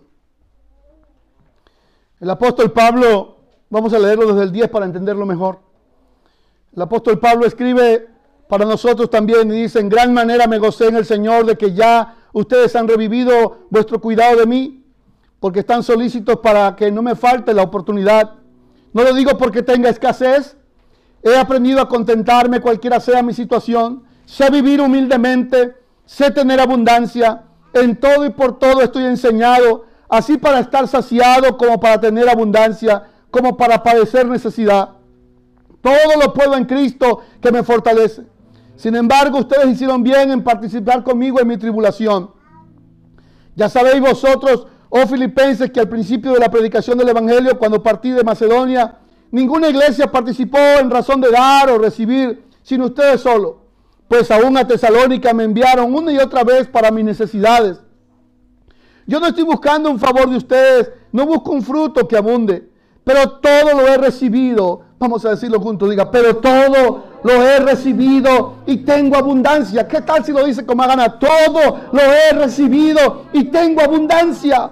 Estoy lleno, habiendo recibido de Epafrodito lo que me enviaste, lo que ustedes me dieron como cesta de mercado, como una ofrenda. Cada vez que alguien le dé algo a ustedes, cada vez que alguien le dé algo, aprendan esta lección extraordinaria. Nunca, never, usted rechace algo que le van a dar que sea bueno. Si a usted le llegan a su casa y le dice, hermano, esta cesta de mercado la traje para ti, el Señor puso en mi corazón esta ofrenda, recíbala. Hay tres maneras de describir lo que las personas le dan, y es esta. Lo que alguien nos da a nosotros, nosotros debemos mirarlo como qué? Como olor fragante, como sacrificio acepto, agradable a Dios. Cuando yo desprecio a alguien que me va a dar algo, estoy quitando esas tres cosas que son importantes. Olor fragante, sacrificio acepto, agradable al Señor. Vamos a leer en voz alta ahora el 19. Mi Dios pues suplirá todo lo que os falta conforme a sus riquezas en gloria en Cristo Jesús. La palabra que vamos a subrayar acá es todo. Todo lo que nos falte. Si yo les preguntara a ustedes, hermanos, ¿qué les falta? La lista sería enorme. Pero hoy quiero decirte que no necesitas escribirla para decirla. Todo lo que te falta, el Señor promete que Él va a proveer. Subraya esa promesa. Quiero hoy llenarlo de fe, iglesia, madre, los que están en casa. Asuntos migratorios, Dios proveerá. Asuntos legales, Dios proveerá. Paz, Dios proveerá. Alegría, Dios proveerá. Gozo, Dios proveerá. Salud, Dios proveerá. Amén. Resolución de conflicto, Dios proveerá. Fuerza para seguir, el Señor proveerá. Gozo en medio de las pruebas, el Señor proveerá. Crecimiento, multiplicación, el Señor proveerá. Dios promete suplir todo lo que nos falta, todo lo que nos falta. Cuando yo estaba recién casado me costaba expresar el amor a mi esposa. No sé por qué razón, a veces hay hombres o hay mujeres que somos muy secos para expresar el amor. No decimos a los demás lo amamos ni aunque le regalemos las palabras. Yo era seco para eso, como un palo seco. Me costaba decirle a mi, esposa, aunque en el noviazgo sí, pero después de casado perdí eso. Y me volví muy seco para expresar el amor. Pero una cosa que aprendí de un gran pastor a quien yo admiré mucho y lo admiro, el pastor David Yonggi Cho de Corea del Sur, fue que él en uno de sus libros escribe que en una oportunidad estaba tan seco de amor para su esposa que el Señor le dijo a Paul Jong Cho, le dijo, hijo, yo soy el amor. Romanos 5, yo puedo llenar tu vasija de amor para que tú seas cariñoso con tu esposa. O sea, si alguien llega y le dice, pastor, lo que pasa es que ya no amo a mi esposa, no amo a mi esposo, como dijo un viejito en mi tierra, se perdió el amor. No, el amor no deja, de ser. El Señor puede llenar tu vasija de amor. Alguien grita, aleluya. Él va a suplir todo lo que nos falta. Amor, dinero, paz, espiritualidad. La otra promesa que es importante, lleve el orden. Primero, Dios promete sanarnos. Segundo, cuidar de nuestra familia. Tercero, proveernos. Cuarto, ¿qué es la cuarta cosa importante? Protegernos. Es una de las cuatro necesidades más importantes del ser humano. A veces nos sentimos solos, pero Dios está ahí. Vamos a ver lo que dice Génesis 28.15, por favor. El libro de Génesis 28.15. A veces uno como inmigrante se siente solo, pero ya no tienes que sentirte más solo. Génesis 28.15, la promesa que Dios le dijo a Jacob. He aquí, subraya ese texto, mi hermano querido. He aquí, lea conmigo en voz alta. He aquí, yo estoy contigo y te guardaré por donde quiera que fueres y volveré a traerte esta tierra, porque no te dejaré hasta que hayas hecho lo que te he dicho. ¿Cuál es la palabra clave que usted va a subrayar? Yo estoy contigo. Amén. A ver, dígalo así. Vamos a decir las promesas. Las promesas de Dios se dicen así. El Señor ha prometido que estará conmigo siempre. El Señor ha prometido que está conmigo siempre. Aunque anoche fue, bueno, fue una, cosa un poquito fuerte, ¿verdad? Pero de aquí a mi casa estaba un poquito complicado llegar. Y en un lugar yo le oraba al Señor, Señor, decía esta promesa, Señor, tú vas conmigo. Llego a la casa, sí llego, Señor. Llego porque a veces no se veía nada, me tuve que regresar, estaba un, un accidente y era difícil girar, como dicen los, como dicen los hermanos, regresar. Entonces, Señor, tú vas conmigo, tú vas conmigo. Y esto me hizo recordar un día que iba a casar a un pastor amigo en Elcar, un diciembre que me fui con mi hijo desde acá y nosotros no conocíamos nada de lo que era la, lo que era la nieve, absolutamente nada. Íbamos en un carro pequeño que no estaba en condiciones para ese tipo de clima y cuando íbamos en un lugar se soltó una tormenta de nieve como nunca antes lo habíamos visto nosotros y era tanto que mi hijo conducía el auto y no podíamos más, no podíamos más y no podíamos ni para adelante ni para atrás ver en lo absoluto. Y entonces recuerdo que yo ahí le decía al Señor, ayúdanos, Señor, ayúdanos. Y en eso no sé si mi hijo trató de frenar, no lo sé, pero el carro giró y giró y, y, lo que apuntaba hacia nosotros era una gran zanja, decimos nosotros una cuneta para el carro irse hacia allá. El carro se fue así y quedó ahí. Y mientras el carro giraba ahí en la nieve, en una, en una vía principal, yo le decía al Señor, Señor, ayúdanos, guárdanos, cuídanos, Señor, guárdanos, cuídanos, cuídanos del mal. Y ayer lo recordaba. Nunca podré olvidar que el carro quedó así, hermanos. Mi hijo quedó al volante y yo quedé al lado, así. Y oraba al Señor y clamaba por su misericordia. Pero lo que me impactó, hermano, fue que el carro que venía justo detrás de nosotros, el que venía siguiéndonos, yo creo hoy que era Los Ángeles. Se bajó el Señor, sacó un mecate largo, lo colocó en nuestro carro y aló nuestro carro y se fue. Usted me dirá, pastor, coincidencia, yo no lo creo. Tiene que ser demasiada coincidencia para que justo el carro que vaya detrás de usted sea el carro que lleve el mecate que necesita para sacar a tu carro. Yo creo más en las promesas de Dios. Y si usted cree, dele palmas al Señor. Diga, yo creo en las promesas del Señor. Creo en las promesas del Señor. Hay un texto en la Biblia que usted debe saberlo de memoria y aprendérselo. Es el Salmo 27.10. Ese texto es, acompáñelo siempre. Salmo 27.10. Vamos a ver qué dice. Dios le dijo a Jacob, yo voy a estar contigo, Jacob. No te preocupes, voy a estar contigo. Amén.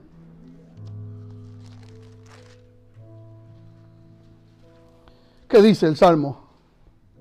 Vea lo que dice el versículo 9. No escondas tu rostro de mí, Señor.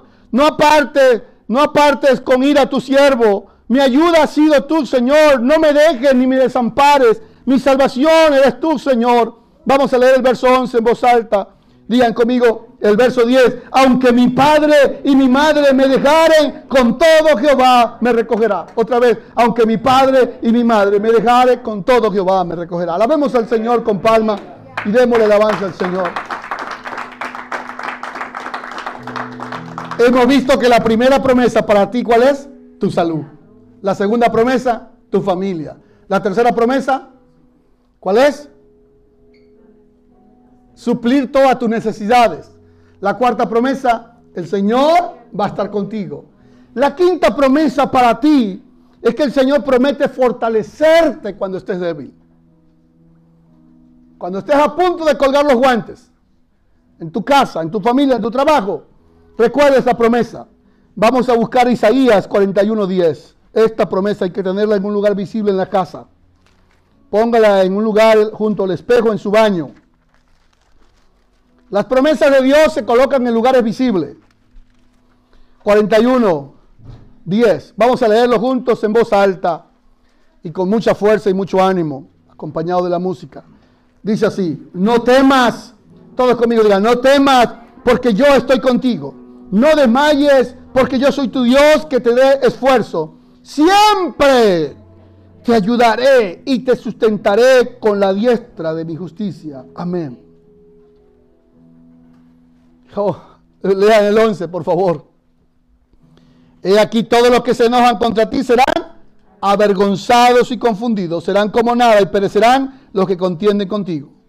Buscarás a los que tienen contienda contigo y no los hallarás, serán como nada y como cosa que, es, que no es aquellos que te hacen la guerra, porque yo, Jehová, soy tu Dios, quien te sostiene de tu mano derecha y te dice, no temas, yo te ayudo.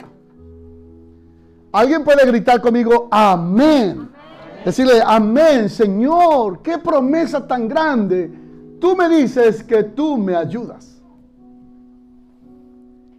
Cualquiera sea el, desafío que tengas esta semana, dígale al Señor, Señor, tu promesa es que tú me vas a ayudar. Una promesa más, Dios promete estar con nosotros. Me faltan dos nada más. Una es Dios promete estar con nosotros. Pero antes, déjame, déjame darle una que tengo acá. La promesa número 6 es que Dios promete guiarnos siempre. Anótenla allí, la promesa número 6. Dios promete guiarnos siempre. Salmo 32, versículo 8. Cuando te sientas que no sabes cómo tomar decisiones en la vida, recuerda esta promesa. El Señor promete guiarte siempre. Salmo 32, 8. Amén. ¿Qué dice por favor en voz alta? Te haré entender y te enseñaré el camino en que debes andar. Sobre ti fijaré mis ojos. Amén. Usted le puede decir, Señor, no sé qué decisión tomar. No sé qué hacer en este problema que tengo. Y el Señor te responde, ¿cómo? Te haré entender y te mostraré el camino por el que debes andar. Y sobre ti fijaré mis ojos. ¿No le parece bonito? ¿No le parece bien a ustedes que el Señor le diga, hija, hijo, yo te voy a enseñar por dónde vas a andar. Yo te voy a guiar. Sobre ti voy a poner mis ojos. Qué, qué hermoso, hermano, que, la, que las cámaras de Dios son mejores que las digitales, que Él te ve y te sigue y te dice, yo, yo voy a estar pendiente de ti, yo te voy a cuidar.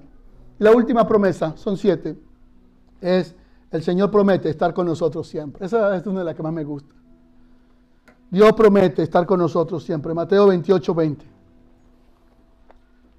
El Señor promete estar con nosotros siempre. Y con esa promesa nosotros podremos tener la seguridad de que venga lo que venga, nosotros vamos a estar tranquilos. Dice así, enséñales que guarden todas las cosas que yo les he mandado.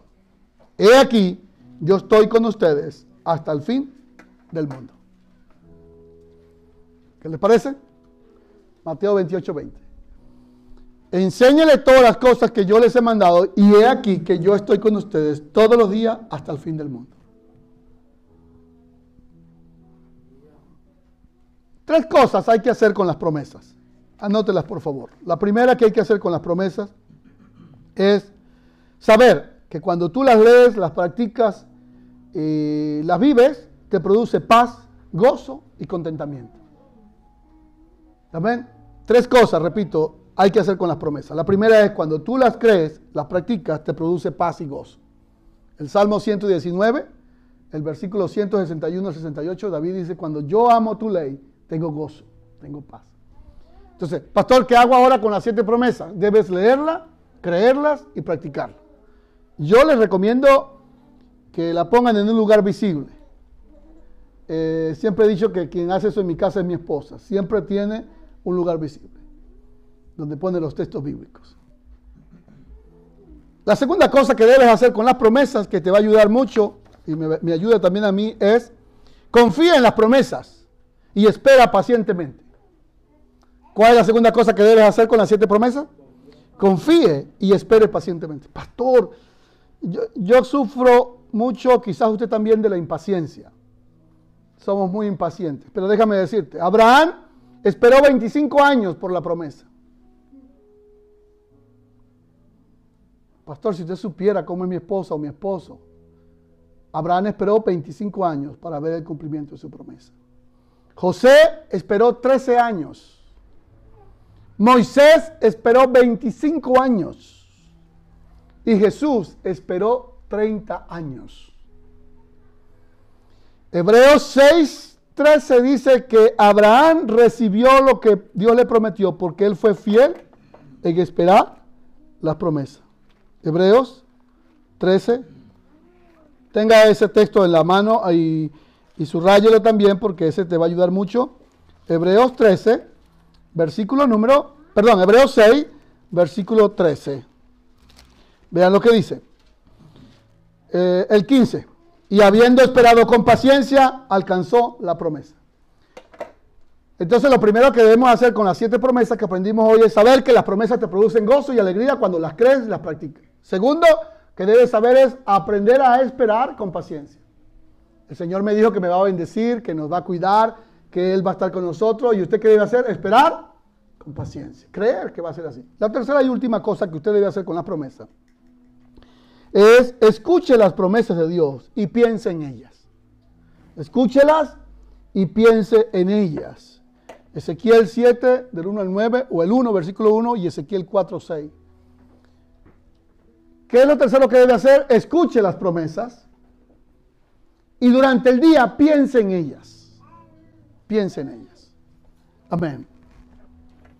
Deseo que esta enseñanza de hoy les ayude. ¿Qué tal si la repasamos juntos para ver si aprendimos algo? Lo primero que aprendimos hoy es que, a ver, voy a darles un resumen de lo que vimos durante este mes. Primero aprendimos que para estar enfocado hay que tener metas. Lo segundo que aprendimos para estar enfocado, aparte de, tener metas, es que nosotros también debemos estar, eh, seguir las instrucciones y estar claros en lo que el Señor quiere enseñarnos a nosotros. Y hoy hemos aprendido que nosotros debemos poner la fe y la confianza en las promesas de Dios. Vamos a repasar las siete promesas. La primera promesa es la promesa sobre tu salud. Entonces decimos, yo recibo la salud de Dios, porque esa es la promesa de Dios. La segunda promesa tiene que ver con tu familia. Tus hijos y tus hijos serán cuidados por el Señor. La tercera promesa, ¿cuál es?